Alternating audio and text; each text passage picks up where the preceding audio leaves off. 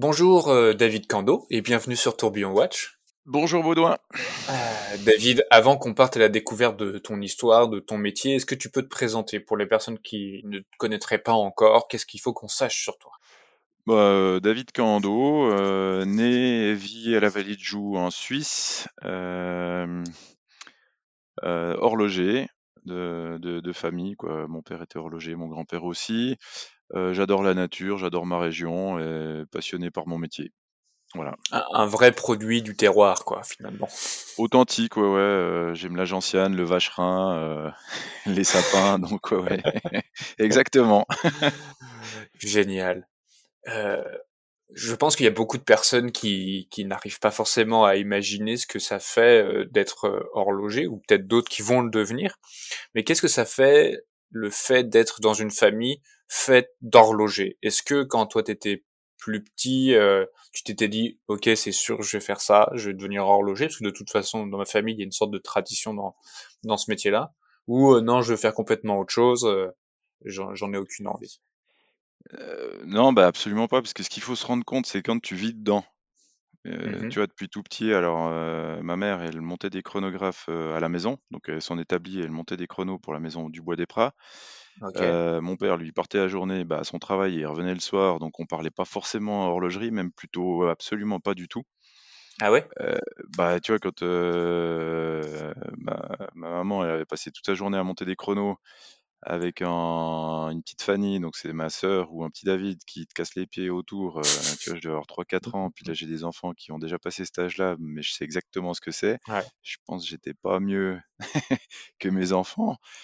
Euh, et que tu as passé toute ta journée au travail, comme mon père, T'as pas forcément envie d'en parler, quoi. de l'horlogerie, euh, bah, tu vas plutôt parler d'autre chose. euh, euh, avec ta femme et tes enfants que ce que tu as fait des, que tu as vu déjà toute la journée et que tu as discuté avec tes collègues. Donc, Ouais, c'est sûr. et puis comme euh, un ami m'a dit, il me dit ouais, t'es comme Obélix, t'es tombé dedans quand t'étais petit, donc il se rend même pas compte qu'il a la, la force Obélix. Puis moi c'est vraiment pareil, c'est-à-dire que plein de monde croit que ça m'a inspiré, mais non, depuis tout petit j'ai vu que ça. Euh, après il y a mes parents, mais il n'y a pas que mes parents, il y a, y y le réservoir de la vallée de Joux, donc euh, T'es euh, je entouré par ça. C'est c'est c'est c'est Je dans l'air. oui, C'est bah, je jouais au basket avec, Jean-Philippe Dubois, je faisais du ski avec, heu, Pierre Dubois. On avait il y a il y a il y a plein de choses, c'est pas du c'était son frère, quoi. Heu, les ski clubs, la la communauté à la Vallée de Joux, on croise, heu, toutes les personnes qui travaillaient, qui travaillaient, que ce soit Gire-le-Coultre, les Magnat, heu, Frédéric Piguet, Blancpain, heu, aux Charbonnières, il y avait Valtronic, il y avait du Bois des Pras, sans parler de tous les petits, indépendants Mhm. sous-traitants en micromécanique, en pierre, en en raquetterie. Ah, il y avait voilà, puis à l'époque, il y avait beaucoup de travail qui se faisait à la maison. Donc il y avait beaucoup de régleurs qui qui avaient les pièces à la maison ou comme ma mère qui faisait les chronos à la maison. Heu, voilà, on était dedans, donc c'était pas le truc, heu C'était le travail. On on n'en parlait pas forcément. C'est que bon bah voilà, je l'ai fait toute la journée. Je vais pas forcément euh, échanger alors dessus. De toute façon, on le voit toute la journée, quoi. Mon père était toujours fier quand, bah, normal, il faisait il lui fallait, heu, il était chez Patek Philippe et heu, il lui fallait à Hmm. peu près, heu, 1 année et demie à 2 ans pour, finir une montre. Ouais. Donc quand il avait terminé, c'était des montres de poche sur commande, des grandes complications. Ok. Quand, quand il revenait avec une pièce, parce que souvent il l'amenait à la maison, bah, j j'avais la chance de la voir, de l'entendre sonner ou de voir le tourbillon, de voir les chronos, Toi, tu le voyais en avant-première quand même. Ah bah, heu, oui, alors oui, oui, j'ai c'était tout tout chaud du four, ça sortait juste de prod, donc c'était ouais, ouais, non, mais pour ça, je me souviens de ces moments-là, mais c'était pas le truc, heu, bah, ouais, j'étais tout content de voir mon père qui était tout fier, tout content, heu, Mhm. de me montrer ça, heu, mais par contre, comme tu tu vois ça tous les jours et tu vis là-dedans, c'est justement à l'inverse, je pense, c'est plutôt, tu plutôt envie de faire autre chose que ce que tu vois tous les jours, quoi. Ouais. Et tu disais que euh, à cette époque-là, il y avait beaucoup de choses qui se faisaient à la maison. Ah ouais, Euh, ouais, pour, ouais. pourquoi en fait? Euh, Est-ce qu'il y a une explication? Euh... Est-ce qu'il y a une explication à ça? Bah, il y avait oui, il y a plusieurs explications. C'est que déjà, au niveau du des moyens, c'est-à-dire que les entreprises de de faire au niveau logistique, de faire venir des des gens chaque fois, au travail, alors qu'ils peuvent le faire très bien à la maison, c'était plus simple de poser un établi chez les, chez les chez les employés. Ouais. et qui travaillent, quand ils en ont envie. C'était win-win pour tout le monde, aussi bien pour l'employeur que pour l'employé. L'employé, la journée, il avait ses pièces à faire comme, ma mère, mais elle s'organisait, si elle avait le dîner à faire ou si tout à coup je venais l'embêter, ben, elle pouvait c'était gérable. Ouais. Donc, elle perdait pas de temps et ça marchait beaucoup à la confiance parce que, bah, on donnait des kits complets à faire, il y a les établis et puis, les gens les faisaient. Il y a des gens qui faisaient de la mise en marche, du réglage. Heu, quand j'ai commencé à la Agir-le-Coultre en 93, là, 94, on donnait encore des pièces à l'extérieur pour la mise en marche et le réglage et ça allait Mmh très bien, c'était parfait. Oui, parce qu'il y avait une confiance, heu, qui régnait entre les 2 parties, en fait. C'est que tout le monde avait intérêt à le bien faire son que ça travail. marche, ouais. Ouais. Puis comme ma mère, je me souviens chez Dubois des Pras, elle était payée à la pièce. OK. Donc bah, voilà, si si elle faisait, je je dis n'importe quoi, je me souviens plus, mais si c'était 5 francs le chrono, bah, voilà, si elle en montait 10 dans la journée, ben, voilà, quoi. Puis après, il y a Il un fallait contrôle pas que le petit David, vienne l'embêter de trop parce que sinon, heu Exactement. Non, mais voilà, c'était une autre c'était autre chose, hein. Puis je parle de ces années-là, c'était dans les années 60-70. ouais. C'était avant la crise du quartz, donc c'était ça ça commence à dater un tout petit peu, quoi. OK. Et heu, comme tu l'as dit, heu, là, jus jusqu'à là, c'est tu tu baignais dans ça. Alors il y avait ta maman qui travaillait dedans, ton papa, finalement même les parents, des amis travaillaient aussi Tout dedans. le monde. Ouais, c'est ça, c'est que ça fait partie, heu Monsieur Kirchhoff, lui, il faisait du sertissage, il était au pont, heu, c'était un des sertisseurs, heu, très réputés de la vallée de Joux. Puis on voyait j'avais le père d'un ami, heu, Simon, qui était employé chez chez Kirchhoff, des fois j'allais le chercher, on voyait du sertissage. Heu, voilà, quand j'allais chez Valtronic, parce que c'était le le patr le propriétaire de Valtronic, c'était, le père d'un de mes amis et puis avec qui j'étais à l'école. Donc souvent mmh après l'école, on allait s'amuser chez Valtronic. Heu, là, on voyait de l'électronique parce qu'ils étaient à la pointe de la technologie électronique. Donc on baignait dans dans plein, plein, plein de trucs et les portes étaient ouvertes, heu, voilà, ça m'avait C'est ça qui est génial parce que maintenant ça ça serait presque impensable de se dire: «Ah bah, il y a mon papa enfin j'ai j'ai le père d'un ami qui travaille, heu, dans telle entreprise ou il a telle entreprise, bah, viens on va aller s'amuser là-bas, on va aller voir, on va regarder», heu, Ah ça ouais, ou ça comme moi, presque bah, impensable. Quand j'avais quand j'ai commencé l'école à 4 4-5 ans, c'était au lieu. Mon père, il travaillait chez Patek Philippe au lieu, ils étaient 5, je crois 4 ou 5, donc c'était tout petit aussi, il faut remettre dans le Mmh. contexte, hein, que Patek Philippe, c'était pas, heu, 1 500 employés et non, c'était en tout et pour tout, je pense qu'ils étaient 200 entre Genève et la Vallée. Et à la Vallée, ils venaient d'ouvrir un atelier au lieu où ils étaient 5, je crois, il y avait 2 mécanos, un pivoteur et 2 horlogers et quand je ouais, sortais de l'école à 3:00, comme mon père, il finissait plutôt vers les 4:00, 4:15, bah, j'allais l'attendre dans son atelier. ouais, Donc le fou seul souvenir qui me reste où c'est c'est marquant, c'est quand je quitte mon atelier pendant plusieurs jours et quand je reviens, il y a cette odeur de benzine, d'alcool, de Mmh. de bois, de voilà, qu'il y a dans les ateliers et là, ça me fait un flashback parce que ce qui me reste ces années-là, c'est c'est ces odeurs-là quand j'étais dans l'atelier à attendre mon père. Heu, j'ai alors j'ai le souvenir de la vue parce que j'étais assis dans un coin puis c'était très lumineux, heu et j'attendais puis je sais que je m'amusais comme mon gamin avec le redico et les bûchettes donc ça, ça a pas changé. Et j'avais cette odeur-là et cette odeur de d'alcool, de benzine rectifiée et puis un peu de savon, les produits qu'on utilise. Heu, voilà, ça sentait l'atelier puis peut-être un peu l'huile puisqu'il y a les machines derrière et et ça, c'est le souvenir qui me le plus fort et qui m'a le plus marqué, heu, de ma jeunesse et de l'horlogerie. Mais à l'étage du dessous, il y avait un un atelier de décolletage, de mécanique. Je me souviens au début, j'avais peur de ces machines, mais voilà, j'avais j'avais Ça fait du 3-4 ans. Ouais, Oui, bah, je passais l'étage à fond la caisse parce que j'avais vraiment peur de cet étage-là. Ils étaient au-dessus, Patek Philippe et je me souviens que l'é l'étage où il y a il y avait toutes ces grosses machines qui faisaient du bruit, heu, ouais, j'avais 4-5 ans, heu, je sais que cet étage-là, il me faisait peur, donc je passais vraiment très, très vite, heu, dans la montée d'escalier pour, vite arriver dans l'atelier d'horlogerie où là, j'aimais bien c'était calme et tranquille. Donc tu vois, pour te dire, le rapport entre, un enfant de la vallée et l'horlogerie, et puis moi, avec des parents qui sont dans le milieu là, bah, voilà, tu baignes dedans. Puis après, en se remettant dans le contexte, dans les années 90, heu, entre 90 et 93 où tu dois commencer à un peu te diriger vers un métier, heu, Mmh tout le monde me déconseillait vivement de faire horloger. Ouais, c'était un peu le métier qui allait mourir, c'est c'était pas un métier d'avenir. C'était pas Ouais. du tout un métier d'avenir. Et Heu, justement toi toi, on, te dit ça, on te dit voilà horloger, euh, c'est vraiment pas un métier d'avenir. Est-ce que tu avais imaginé d'autres métiers où tu t'es dit bon, euh, tiens, ça serait sympa de, faire ça, euh, de faire autre chose Est-ce que tu avais déjà Moi, je voulais devenir cuisinier ou agriculteur. Ok. la cuisine, j'ai toujours adoré, j'adore toujours, donc j'adore. c'est quoi ton plat préféré? Oh, J'en ai plein. Ah, en fait, il n'y a pas de plat préféré. C'est c'est les plats que tu fais sans réfléchir, avec que des bonnes choses. Je me dis toujours qu'on fait toujours des choses excellentes, et puis c'est ça quand tu es surpris. C'est-à-dire que tu sors des, des sentiers battus, c'est-à-dire que tu fais des choses où, où j'ai certains cuisiniers que j'admire parce que justement, ils, ils sortent des livres et de ce qu'on t'apprend. C'est comme l'horlogerie, c'est oser euh, sortir des sentiers battus, et ça, c'est ce qui est le plus dur pour l'homme. On aime la routine, on aime ce qui rassure, par contre, de, prendre des risques en disant. Euh, euh, je prends 3-4 ingrédients qui normalement ne matchent pas ensemble, mais à mon avis, les goûts devraient être intéressants. Eh ben, mmh. C'est ça que j'adore, quoi. C'est être surpris en bien, tout en respectant euh, l'origine. J'aime pas trop ce qui est show-off, ou avec des trucs pas trop du terroir, de quoi, des mélanges de goûts et de saveurs qui, pour moi, c'est comme l'horlogerie. Il y a, un, en respect du savoir-faire et après il faut un peu le, sortir des, le sublimer, euh, voilà.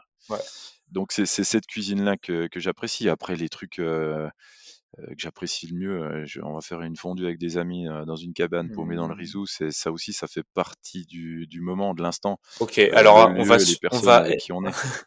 on va arrêter le podcast, j'arrive et on fait ça. Écoute, alors, la porte est grande ouverte. Euh, les cabanes, on en a plus de 70 dans le Rizou. Euh, la fondue, euh, j'ai la fromagerie qui est à 100 mètres, là, en face de l'atelier de Philippe. Donc, c'est vraiment pas loin. Il y a du stock tout le temps. Et puis, c'est pas gentil. Donc, tous les gens qui viennent à la vallée, alors beaucoup ont fini comme ça, où voilà, on va à la place d'aller dans des restaurants et tout, ben, bah, je leur dis écoutez, on prend notre euh, fromage et on monte euh. Ils sont ah bah euh, oui. Et ils découvrent, ils découvrent mon monde, quoi. Vraiment le monde où je suis bien. On, est, dans la nature, c'est simple, on fait un feu de bois, on fait la fondue au feu de bois, et puis c'est tout bête. Et c'est juste l'essentiel. Donc c'est ce qui fait souvent le plus plaisir. Ah, mais tout à fait. nos jours, on perd complètement ce lien-là avec des choses simples. Et est-ce que ce côté simple, euh, le, le, contact avec la matière, euh, qu'elle soit brute ou pas, euh, c'est une des parties qui te plaît dans ton métier ou c'est quelque chose en plus, c'est la création, c'est ah, c'est en, tout. C'est comme je disais avec la cuisine, c'est-à-dire que l'horlogerie, pour moi, il y a, y a en tout. Il y a, y a, y a déjà de, de s'inspirer de la nature, de, euh, d'autres grandes personnes qui ont fait des études comme Darwin, comme euh, De Vinci, euh, où ils ont quand même été très très loin en analysant justement les choses qui fonctionnent bien, parce que la nature fait naturellement des choses qui vont bien. Et après, mmh c'est d'essayer de, transcrire ça dans, les montres. L'horlogerie, moi, ça m'a toujours fait vibrer de tout à coup entendre un échappement qui démarre, de voir le balancier, de, de voir la pièce qui se met à vivre, de travailler à matière naturelle. Donc à l'époque, on faisait que du MyShore. Moi, depuis 5-6 ans, bah, j'ai commencé à tout faire en titane. Mais par contre, ce que je voulais, c'est vraiment. Alors le titane, je ne l'ai pas pris pour son côté léger, parce que pendant une dizaine d'années, depuis 2005, on faisait plein de trucs en titane quand le titane est un peu arrivé à la mode. Mais c'était pour sa légèreté, sa résistante, sa résistance. Moi, c'est pas mon facteur principal, c'est qu'il est naturel et il est inoxydable. Mmh Ça, c'est c'est pour ça que je remplace le MyShore avec le titane. Par contre, ce qui, était, ce qui est fondamental pour moi, c'est que la décoration, le grain et la qualité doivent être identiques à celle du MyShore. Donc là, il faut adapter sa recette, sa méthode et sa recette. Des fois, ça peut être très très long. Comme euh, faire des côtes. Euh, alors moi, ma référence, bien sûr, c'est Philippe euh, Dufour. Donc quand je vois les côtes à Philippe, le grain et le, le soin, moi je voulais exactement la même chose, mais sur du titane. Alors, bah, j'ai passé quelques, quelques heures ou quelques journées, voire des mois, à arriver à, avoir le même grain. Puis Est-ce que tu peux expliquer, euh, tu peux expliquer pourquoi c'est, c'est, compliqué de, de réussir à atteindre ces, ces niveaux de finition là bah, Qu'est-ce qui fait que il est plus nerveux Bah, c'est autre chose, quoi. C'est, c'est voilà, l'alliage de MyShore, il est tendre, il est, il, il s'attaque assez facilement. Donc, si on prend une certaine diamantine, il va, ça va vite mordre. Après, pour le polissage, c'est pareil. Si on prend, euh, si on finit avec quoi, on, on polit avec du buis et on finit à la gentiane, ça fonctionne très Mmh bien. Le titane qui est beaucoup plus dur, le buis, par exemple, est beaucoup trop tendre. Avec certaines diamantines, ça mord pas du tout. Et il y a aussi les préparations du titane avant qui sont importantes à faire. Par exemple, je m'étais dit mes surfaces avant de faire mes côtes, je vais les je vais faire un beau poli bloqué quasiment sur tous mes ponts, comme ça quand je vais venir Mmh faire ma côte, elle va être magnifique, quoi. Elle va être tout de suite propre, parfaite. Et en fait, quand j'ai fait cet essai-là, bah, mon ébène avec ma diamantine n'attaquait absolument pas la surface du titane. Elle était devenue inattaquable, elle était devenue mais du béton armé, quoi. C'était Ouais. et là, j'étais là: «Ouf!» Bah, zut, merde, alors j'ai déjà passé 3 heures à faire des polis bloqués sur mes pompes et en fait, alors c'est beau, mais ça sert à rien pour les côtes. Et donc après, Ouais. il faut faire une préparation. Heu, si tu prends du 9 ou du 12 microns, c'est à peine trop gros parce qu'en faisant des côtes très fines, bah, tu vois les rayes en dessous de la Mmh prépa qui était pas très bonne. Donc il faut faire une préparation, heu, du 3-4 microns, mais qui soit parfaitement homogène. Sinon, on va voir les variations sur les côtes et et c'est ça, le titane qui t'oblige à à faire. Tandis que le le qui est beaucoup plus tendre, si tu as une préparation qui est moyenne, tu vas tout pouvoir rattraper sans problème avec ton tasseau et ta diamantine. OK. Ouais, je comprends beaucoup, OK. En fait, ce qui est ce qui est intéressant et qui va correspondre avec la la la question que j'ai juste après à propos du design de tes montres, c'est que quand on regarde une de tes montres, il faut qu'on prenne conscience de ça. C'est-à-dire que tout l'aspect titane, tu as été obligé à devoir presque repenser les différentes étapes de, heu, décoration, de, heu, de de façonnage du titane pour arriver à quelque chose qui est au même niveau que ce que fait un Philippe. Dufour, heu, dans dans ses c'est c'est pas presque, c'est totalement revu, quoi. Tu changes ta base, heu, bah, j'ai appris qu'en changeant complètement de de base, donc on passe, heu, ça ressemble ni à l'acier, ça ressemble ni à de l'or, ni à du Myshore, bah, tu recommences à 0, quoi. Tu dois reprendre Ouais. tes recettes à à 0, tes vitesses de rotation, tes bois, tes diamantines, heu, tes préparations, tu tu recommences à 0. Et c'est ça que je trouve ça génial. Et est-ce qu'on peut rebondir un petit peu sur, heu, est-ce que tu peux nous expliquer le design de tes montres? Qui est un petit peu particulier. Heu, la couronne est à 6 heures, c'est ça? Ouais. Alors, le design de mes montres, déjà, j'aime pas dire du design, heu, on est tous designers, on est tous créateurs, on est celui qui voilà, c'est pas je l'ai pas designé. C'est-à-dire que moi, j'ai fait ma montre sans compromis, heu, j'ai mis 17 ans pour la réaliser. Le premier mmh mh. croquis que j'ai fait, c'était en 2001. Entre Ouais. 2000 et 2001, là, j'ai toujours des cahiers puis je dessine toujours des trucs qui me passent par la tête. Et j'ai voulu faire ma montre sans compromis, mais sans penser un jour pouvoir la réaliser.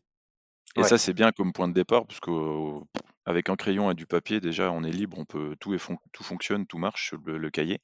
Donc je suis parti comme ça en me disant: «Bah, voilà, qu'est-ce que je ferais comme montre?»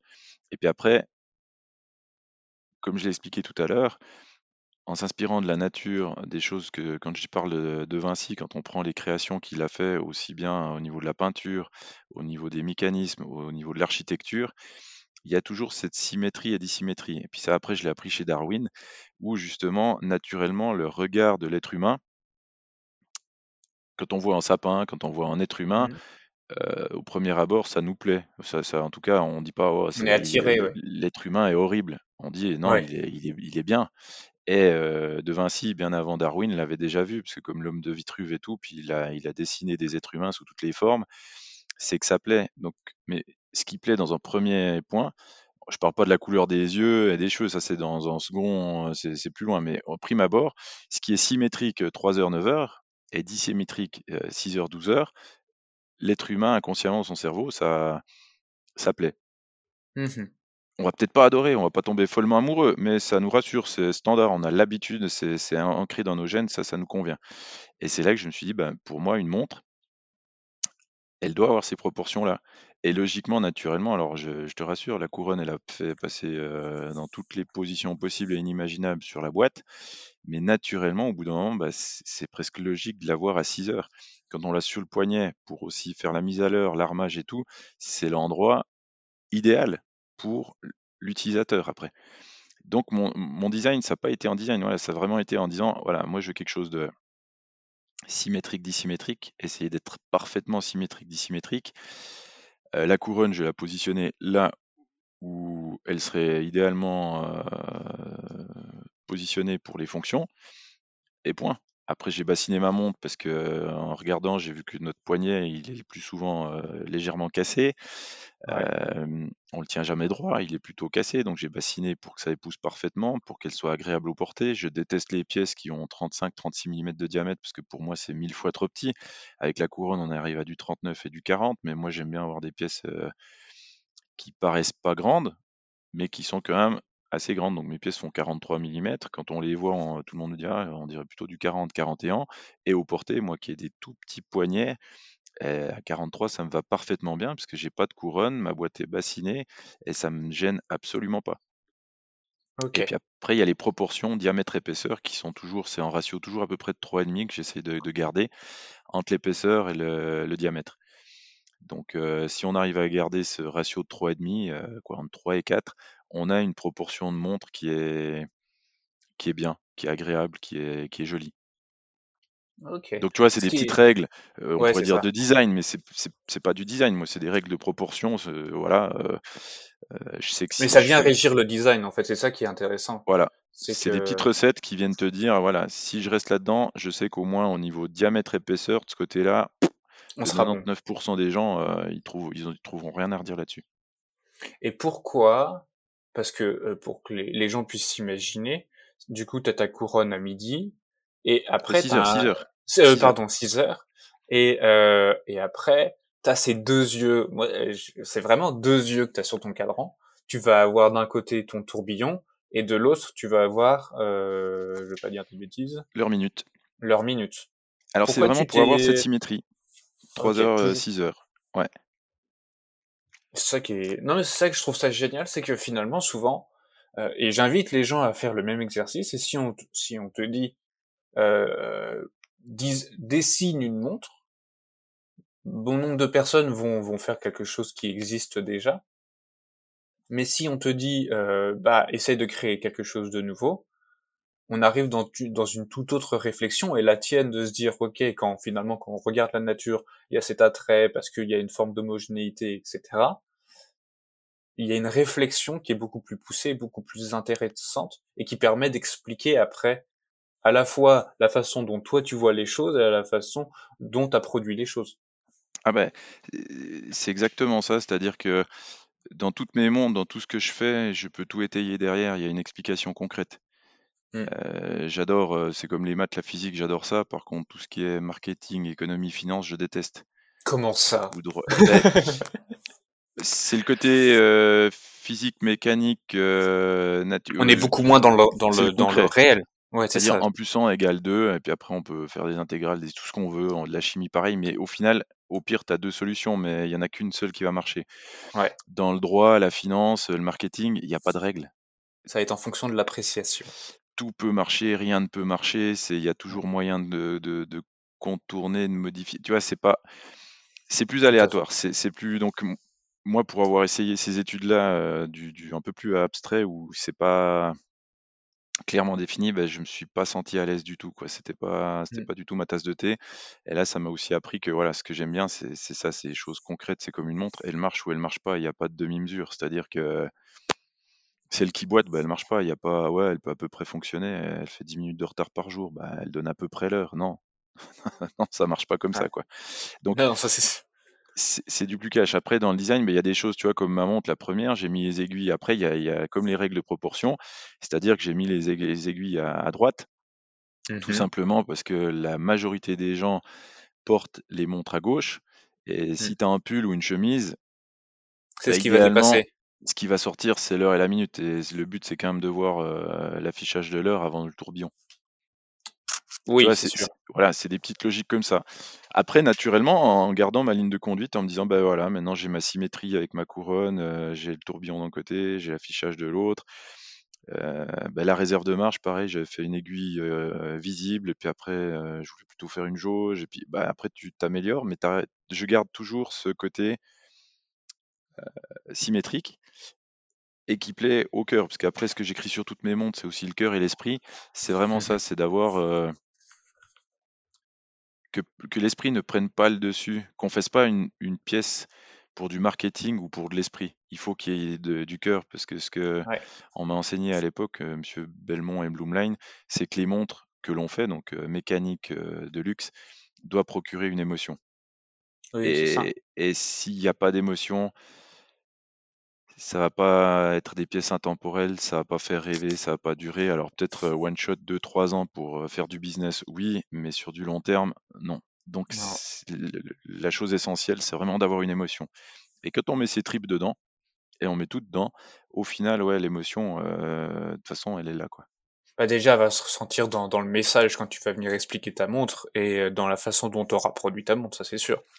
Voilà, puis alors, bah, c'est aussi pareil, j'invite tous les gens à venir à la vallée parce que de voyager, d'expliquer ma vallée, euh, mon atelier, la philosophie de comment sont faites euh, les, les pièces et pourquoi et tout, on le comprend à peu près, mais le le 100% des gens qui sont venus me visiter, euh, là, ils ont eu le déclic, ils ont dit, ah, waouh, ok, là, j'ai enfin, ah ouais, ok, je comprends très bien ce que tu as voulu nous expliquer, et waouh. Et c'est vraiment de faire la, voilà, de, de, de venir sur place, voir comment, comment ça se fait, quoi. Ouais, il y a un contact avec. euh, Enfin, tu, tu comprends l'explication par le concret, quoi. Oui, bah, le contexte, tout. euh, j'ai eu des clients qui sont venus il y a pas longtemps. euh, il est tombé 40 centimètres de neige, ils sont arrivés et puis ils disaient Waouh, ah, je comprends mieux. Là, t'avais mis que t'es à ton atelier, puis tu vois la neige qui tombe, que c'est magique. Je dis Bah ouais. hmm, Mais pour comprendre ça, voilà, que on, on vient sur place et tout à coup on voit le paysage euh, tout enneigé, la neige qui tombe, et ça, ça donne des idées. J'ai des grenets là que je suis en train de faire où il y a, il y a- voilà, puis ce qui donne l'idée, c'est c'est de voir cette neige avec le soleil qui brille dessus, où il y a des fois des scintillements, c'est juste incroyable. Et il y a, il y a mes pointes du Rizou que j'ai fait euh, pour une décoration, c'était en survolant la, la forêt du Rizou, en voyant toutes ces pointes de sapin, j'avais trouvé ça merveilleux. Et, et- et j'ai toujours des, des points comme ça, c'est-à-dire que En fait, ta la création, elle tombe pas, elle tombe pas de euh, chez personne, même le plus grand artiste, euh, ça tombe pas comme ça au milieu de la nuit en dormant.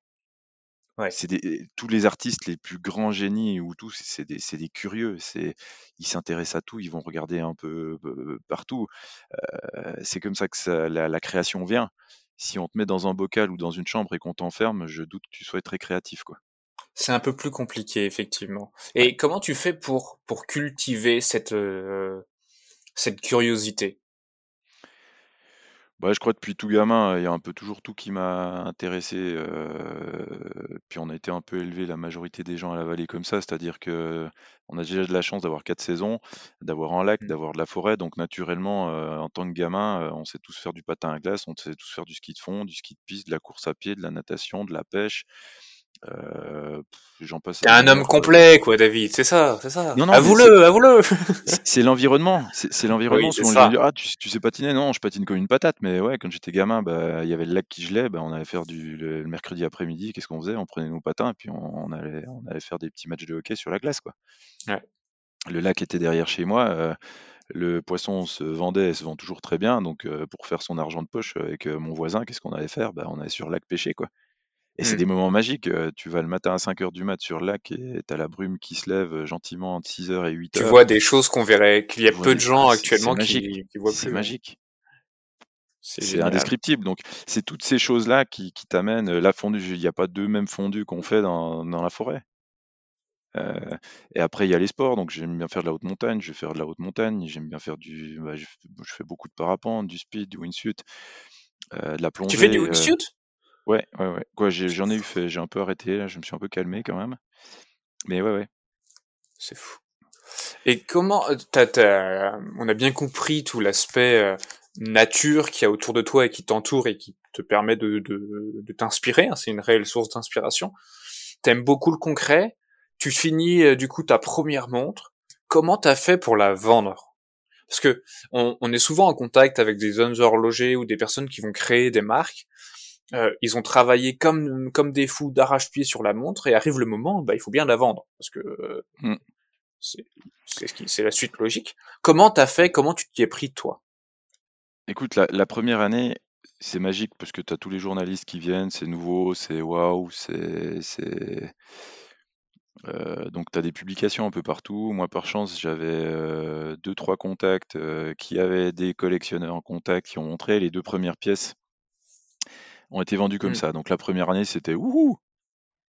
Bah, tu plein d'articles, marche. plein de monde, c'est génial. Waouh! Après, tu prends aussi les premières bâches, parce que bah, bien sûr, il y a de la concurrence. c'est ceux qui sont plutôt businessmen, ce que je le suis absolument pas. bah voilà, après, il faut, après c'est une, petite guéguerre pour ceux qui essayent de t'abattre, et puis tu essayes de survivre. Et après, il y a l'autre Mmh grosse, grosse réalité. Donc, une fois que la nouveauté, l'effet de la nouveauté est passé, bah voilà, année 2, bah, par chance, comme je manque pas d'idées, puis j'ai quand même bien prévu mon projet, j'ai pu revenir avec la Half Hunter. mmh Même mouvement, tout pareil, mais en fait tout différent esthétiquement. mmh Donc on a l'impression d'une nouveauté, donc ça donne aussi une dynamisme. Année 3, je suis avec les solstices, avec bracelet caoutchouc, velcro, parce que moi c'est plutôt mon style que du croco et boucle déployante, ça je déteste. Donc on a mis deux ans, quoi j'ai mis deux ans pour développer ces, ces bracelets complètement en caoutchouc, assemblés à la main, cousus main en velcro avec des boucles spéciales titane, quoi vraiment euh, tout plein de trucs mais super bien adaptés. Et là aussi, on se rend pas compte qu'il y a autant de boulot. Par contre, quand on voit après la pièce, on voit le bracelet, on voit tout, puis ça commence à devenir très homogène. Mais par contre, au niveau de la vente, bah là, ça devient chaud les marrons. Mmh parce que tu n'as plus l'effet waouh, tu n'as plus de communication, on on parle plus trop de toi. Donc, euh, grâce moi à mes nouveautés, ça faisait quand même parler un petit peu. Mmh Euh, l'autre grosse aide que, qui était non négligeable, c'était avec la HCI. Parce que dès le départ, ben, j'avais Philippe qui m'avait pas mal poussé en me disant mais bon déjà il m'a pas mal poussé aussi pour, pour, pour être indépendant, pour me dire mais vas-y, lance-toi quoi, fais ta montre. Mmh je pense qu'il m'a fait gagner quelques années encore, sinon j'aurais attendu, je pense encore un peu plus longtemps. Mais voilà, il m'avait dit: «Vas-y, si je t'invite que à te lancer», donc ça c'était 2014-2015. Donc j'ai quand même mis un peu de temps jusqu'en 2017 à dire: «Allez vas-y, comment base jump, feu, saute». C'est le moment. Et j'ai sauté, là, bah, il m'avait aussi, chaudement invité à rejoindre la HCI. Ce que j'ai fait et puis c'est ça qui est génial avec la HCI, c'est qu'on est on se sent moins seul. C'est-à-dire que il y a des événements, bah, à l'époque comme Baselworld et tout, euh, qui étaient prévus. Il y avait Belmontre, il y avait euh, à Londres euh, le salon Cupi. Voilà, il y a des événements, 5-6 mmh. par année où l'HCI allait et toi tu pouvais et tu peux y participer avec plaisir et puis tu rejoins d'autres, une communauté comme toi d'indépendants et je vois que le plus âgé, Vincent, à 75-76 ans jusqu'au plus jeune, en fait, on a tous traversé la même, les mêmes galères, les mêmes emmerdes. Donc ça rassure aussi en disant putain, je suis pas un cas unique.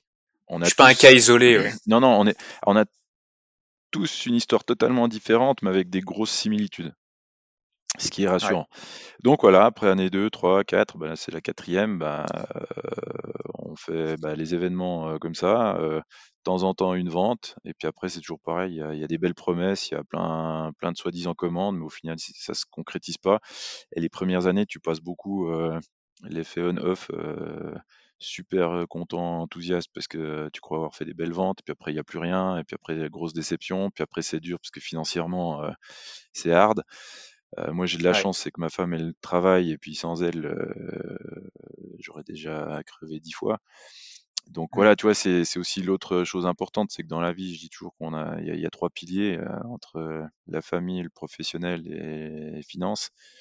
Et mmh il faut en tout cas en garder un fort. Donc moi j'ai aussi de la chance de ce côté-là, c'est qu'au niveau famille, euh, un pilier incroyable. Bah, tu vois, tous les jours travailler avec mon père, il voit son petit-fils, euh, on est à la maison. Euh, c'est ça. On, a vraiment un noyau très très fort. Et puis nouveau, l'environnement est, est, favorable à ça. Quand je vais camper avec ma fille et mon fils à 200 mètres de la maison, ils ont l'impression d'être à l'autre bout du monde en train de traverser l'Amazonie et puis d'explorer je sais pas trop quoi. Et on s'éclate, c'est simple, efficace. Et voilà, ça, ça te ramène ça, te donne un équilibre. La hein. source. Ouais. Ça, Donc il y a, y a, tout ça. Donc après, bah voilà, les ventes. Euh, tu, tu, discutes avec un autre ami Rexeb, pareil, on aura tous un peu la même chose, c'est que les, les, cinq premières années sont hard, très hard. Et puis je pense ouais. que euh, quand je dis ma génération de, de, de lancement de marque, euh, 2017, euh, putain, je crois qu'il n'y a pas eu pire. Mmh. Entre 2017 à aujourd'hui, euh, entre le Covid, quoi, tout ce que. c'est c'est pas mal quoi. On est c'est c'est sympathique. Mais ça rebrasse. Après c'est ça que j'adore, c'est le changement, c'est qu'au moins que ce soit le Covid ou tout ce qui arrive, ça oblige ça donne un bon gros coup de pied à tout, ça oblige à se à s'adapter, à, se renouveler, à, se renouveler. Comme le Covid, j'ai fait ma pièce Covid là que je vais présenter dans, dans, dans quelques semaines. Alors, je devais la présenter au mois de novembre, euh, après euh, deuxième vague, donc j'ai dit bon bah ça sera janvier. Janvier ça bougeait pas trop. J'ai dit bon bah voilà, mais elle est, prête depuis le mois d'octobre, euh, novembre l'année passée, ma DC7. Donc ça, ça va, je vais la présenter. J'attends encore un tout petit peu, mais dans, dans, les semaines à venir. Et s'il n'y a pas eu le Covid, tu viennes la présenter en live. Ah mais écoute, avec plaisir. Écoute, ou eh, mieux, tu viens à la vallée, on va se faire une fondue, puis on se fait une présentation en live autour d'une fondue dans le Rizou c'est pas sympa parce qu'en plus Paris, ça se reconfine. Mais c'est pas grave. Ouais, on va trouver une solution. on s'en bah, fout, mais euh, là, alors là, avec plaisir. Ah bah écoute, euh, on retient, on en rediscute. Mais euh, donc voilà, pour revenir après au niveau des ventes, bah, il faut savoir rebondir. Et le Covid, bah, j'avais quelques amis aussi indépendants qui disaient ah, mon Dieu, non, dans chaque malheur, dans chaque chose, le secret du bonheur, c'est de passer d'un malheur à un autre avec le sourire. Mmh donc, ok, il y a de la merde, mais dans chaque problème, dans chaque chose, il y a des choses positives. Donc il faut juste être capable. Alors c'est facile à dire, c'est beaucoup plus difficile à les trouver. Tout à fait. Mais au moins pendant le Covid, bah, là je me suis dit, ok, bah, de toute manière, les mois à venir, plus de voyage, plus rien. putain, il faut que je sorte un truc qui me manquait dans ma collection. Par contre, voilà, j'ai pas d'argent, j'ai pas de moyens financiers. Par contre, les moyens que j'ai, c'est du temps et ma créativité. Donc, feu. Et voilà. Et j'ai créé ma, ma Genesis DC7, donc, euh, qui à l'origine, j'ai pu repenser justement à dire, mais fondamentalement, euh, ma première pièce, j'ai trop mis dedans. Il y a trop de détails, il y a trop de choses. Donc, j'ai gardé mes bases fortes que j'avais posées parce que ça, elles sont top et puis j'en dérogerai pas. Par contre, il faut que j'arrive avec quelque chose de un peu plus digeste, un peu plus simple. Donc euh, voilà, puis bah, c'est comme ça qu'elle est née. Et aujourd'hui qu'elle est là, je me dis, bah putain, merde, euh, heureusement que j'ai eu le Covid parce que ça aurait été dommage de passer à côté de ça. Et tu vois comment ça se passe. Et là, bah, année 2020, quasi année blanche, donc bah voilà, on serre les fesses, on profite d'autres choses plus simples. Mmh Même pas plus simples, de, choses authentiques. Donc, euh, nouveau, j'ai passé, j'ai revu des amis de longue date d'enfance qu'on n'avait pas trop le temps de se voir. Puis comme euh, bah voilà, on est naturellement confiné à la vallée de Joux tranquille euh, chaque fois, mais on trouve pas le temps de se voir puisqu'on est toujours débordé. Bah là, on a pu, on a pu revoir des, euh, des gens. On a pu, j'ai pu passer beaucoup plus de temps avec mes enfants, avec mon père, et puis, puis voilà, puis profiter des gens tant qu'ils sont là, quoi.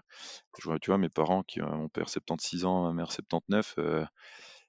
bah voilà. c'est les années où il faut que tu sois présent, il faut que tu puisses ah, profiter de chaque minute, profiter de la vie chaque seconde que la vie nous donne euh, et pas se pourrir la vie pour euh, j'ai mon téléphone qui va pas, j'ai machin qui. Tu vois, on a trop mmh. tendance à se pourrir la vie, je trouve, euh, avec des choses qui, qui sont futiles. Qui n'en valent vraiment pas la peine quand on prend du recul. On dit, mais putain, de toute façon, ça va pas me tuer, quoi.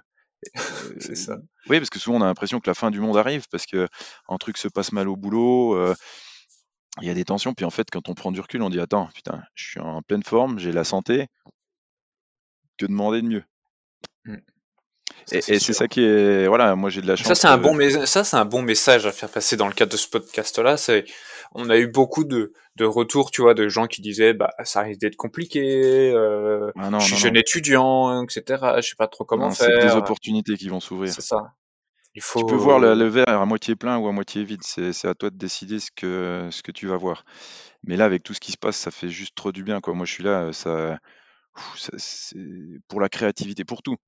Mmh. c'est top. Donc, il fallait des, bonnes scousses comme ça. Alors, c'est pas grave, je pense à toutes les personnes qui souffrent avec ça ou qui ont décédé, mais il faut pas qu'on oublie, il y a, des, personnes qui ont le cancer, il y a des autres personnes qui ont bien d'autres choses, il y a, un tiers de la planète qui meurt de faim depuis des décennies, des, siècles, et on s'en fout. Donc, c'est, il y a, aussi d'autres gros drames où, voilà, on, on, communique beaucoup moins dessus et on les laisse un peu passer, mais il y a, d'autres pathologies, il y a bien d'autres choses qui sont aussi dramatiques qu'il faudrait pas non plus oublier, puis croire qu'il n'y a que le Covid. Tous les jours, il y a des gens qui meurent, euh, mais de plein d'autres choses. Mmh et, voilà, donc quand on prend du recul de tout ça, et moi, bah, la région où j'habite m'aide énormément à prendre du recul, euh, bah voilà, on se dit, euh, on voit, moi je vois tout le temps le côté positif et je suis tout le temps optimiste. Même des fois, ça m'a, ça m'a méchamment desservi. desservi. Ouais. Mais, mais voilà, on, on se change pas quoi. Mais non, c'est très bien. Il faut rester, il faut rester soi-même. Est-ce que tu as une histoire à nous raconter? C'est quoi si, si à un moment là, tu, tu devais mettre sur pause euh, ta, ta carrière, tu vois, et que tu regardes ce qui s'est passé, est-ce que tu aurais une histoire qui, euh, qui te reste en tête? Ah bah celle qui m'a le plus marqué, c'est la meilleure ou la pire rencontre que j'ai fait de ma vie, mais je la souhaite à personne. Euh, ça c'est clair que c'est le, le plus marquant quoi. Euh, j'ai fait une chute de 600 mètres en speed, donc euh, j'ai vu la mort en face et puis ça, ça te secoue Ouais. sévère quoi. Mais ça permet de prendre ce recul ou cette vision que j'ai maintenant ou cette force que j'ai aussi. Ça, ça m'a beaucoup aidé. Donc c'est pour ça que je dis, On comprend maintenant ton, ton relativisme sur les choses, c'est que t'as, t'as frôlé la mort. Ah bah quand t'as plus de voile et puis que t'as plus rien, puis que tu sais que tu vas t'écraser, puis que tu fais 500-600 mètres, euh, voilà. Heureusement qu'il y a beaucoup de neige et qu'il y a une grosse pente et puis voilà, puis que tout s'est aligné pour que je survive. Mais Ouais. euh, tous les Sinon, potes qui euh, étaient là, qui ont vu, parce que c'était les championnats suisses de, de speed, euh, donc il y a à peu près hmm. 1500 personnes en dessous qui m'ont vu chuter, ben les 1500 personnes étaient sûres que c'est bon, j'étais j'étais mort. Et moi aussi. ouais, ça. Ouais. Et moi aussi. Mais j'ai survécu Ouais, écoute, alors comme je dis, je suis toujours euh, mi figue mi raisin parce que c'est, vraiment le truc que je souhaite à personne du tout, du tout. Euh, par contre, bah voilà, moi j'ai de nouveau à reprendre le côté positif, c'est que ça m'a donné euh, Hmm. de prendre conscience de, de chaque minute. Les gens, ils, rien que le vent, des fois, de, de le sentir aussi de, sur sa peau, sur les cheveux, de voir euh, les odeurs des, des sapins, de l'eau, de toucher, tu vois, aller un peu plus loin, se dire waouh, c'est incroyable. Et, ça, c'est c'est simple, c'est juste de, de pouvoir des fois de se poser une fraction de seconde Ah mais oui, ah non et mais juste ça, de, profiter de l'instant présent. Et, et ça, j'invite tout le monde à le faire, à se dire attends, c'est pas du yoga, c'est pas, c'est peut-être il y, y a plein de choses pour y arriver, mais moi je dis tout bêtement de se dire, d'écouter, euh, les, de sentir des choses simples. Moi, ce que j'adore, c'est le printemps quand l'herbe pousse et tu, tu vas juste toucher l'herbe, tu te dis waouh, c'est magique, c'est incroyable, c'est voilà. Et j'ai peut-être ça aussi de mon grand-père. euh, il m'avait toujours dit le, le jour où tu vas pas bien, euh, va te balader dans le Rizou. Donc c'est la forêt qui est juste derrière. Et quand tu vois un sapin qui, qui te paraît grand, fort et qui est beau, qui te plaît, ben, va l'écouter, va le serrer dans tes bras et va l'écouter. C'est un super message et, ça. et- et c'est des choses que ça m'arrive de faire de temps en temps. Je peux pas expliquer aux gens. Je leur dis, et, et c'est vrai, tu vas te balader dans la forêt, tu te balades même en ville où il y a des arbres, tout à coup, tu as un arbre qui te dit, waouh, putain, celui-ci, il est, il est incroyable, quoi. Et tu sais pas pourquoi.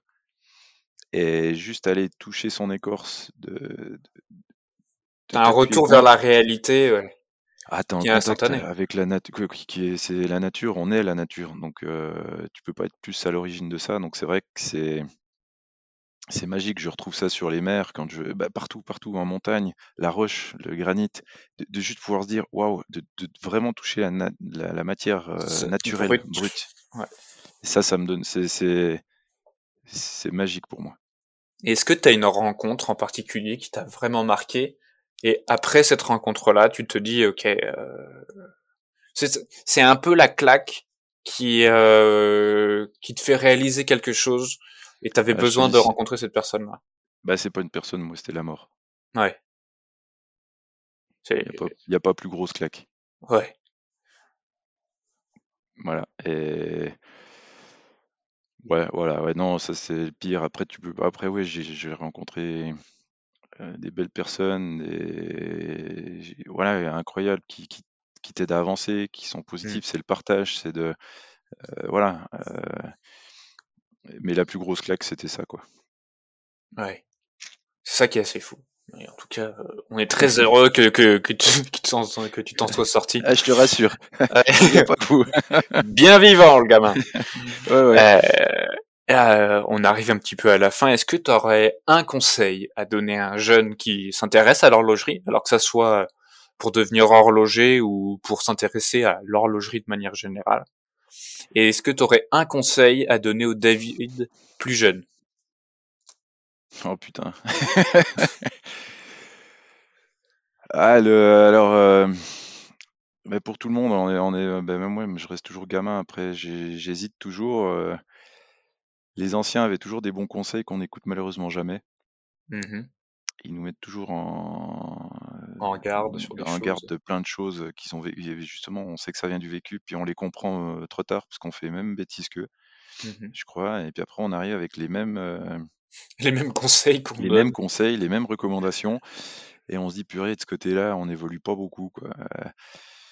Donc je dirais toujours pareil aux jeunes, c'est essayer de comprendre, de prendre le temps de comprendre euh, les, les- des fois les vieux qui disent ah mais lui il me dit fais pas ci, ou fais ci, ou fais ça, bah, de comprendre nouveau l'origine de pourquoi il nous donne ce conseil. C'est pas pour te brimer, c'est qu'il y a un réel conseil ou un vécu Ouais, puis il faudrait, il faudrait comprendre l'origine, d'où le pourquoi du comment il dit ça. Et je pense que ça nous marquerait mieux. Et c'est ce que j'essaye aussi à, à des jeunes ou moins jeunes, hein, parce que de toute façon à tout âge on, on a des choses à apprendre, mais c'est de leur euh, pas leur dire le résultat, fais pas ci ou fais pas ça, mais le, le pourquoi il faudrait pas le faire.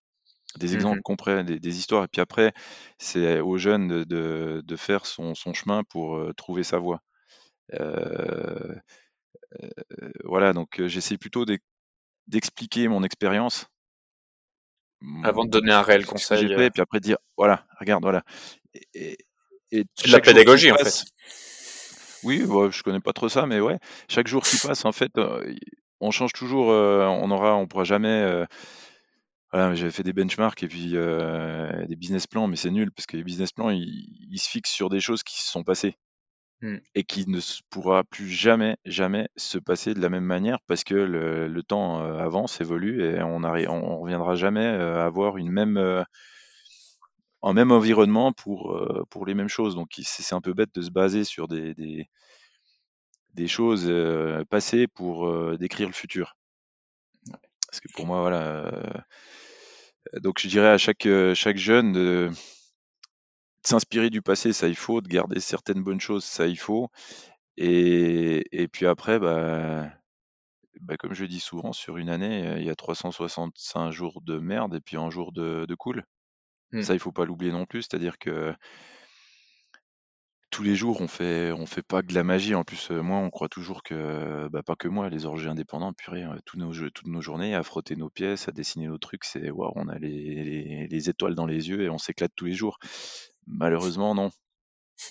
C'est hard tous les jours et puis de temps en temps, il y a des petits moments magiques qui qui nous font oublier, heu Quand tu as réussi à faire tes ponts comme tu voulais en titane. On en revient voilà. au début du podcast. Voilà et il y a il y a plein de trucs comme ça, mais c'est comme la haute montagne, tu te dis: «Purée, des fois, tu fais 17 heures pour atteindre un sommet, heu, tu passes 5 minutes au sommet, puis après tu redescends, heu, donc au final, tu as fait une course de 30 heures et si tu penses aux 29:55, tu te dis: «Ah purée, mais plus jamais», parce que c'était l'horreur et les 5 Quand tu es minutes que tu as passées au fais: sommet, «Ah!» ça te fait tout oublier, ça te fait ouais. tout oublier et même à à repartir.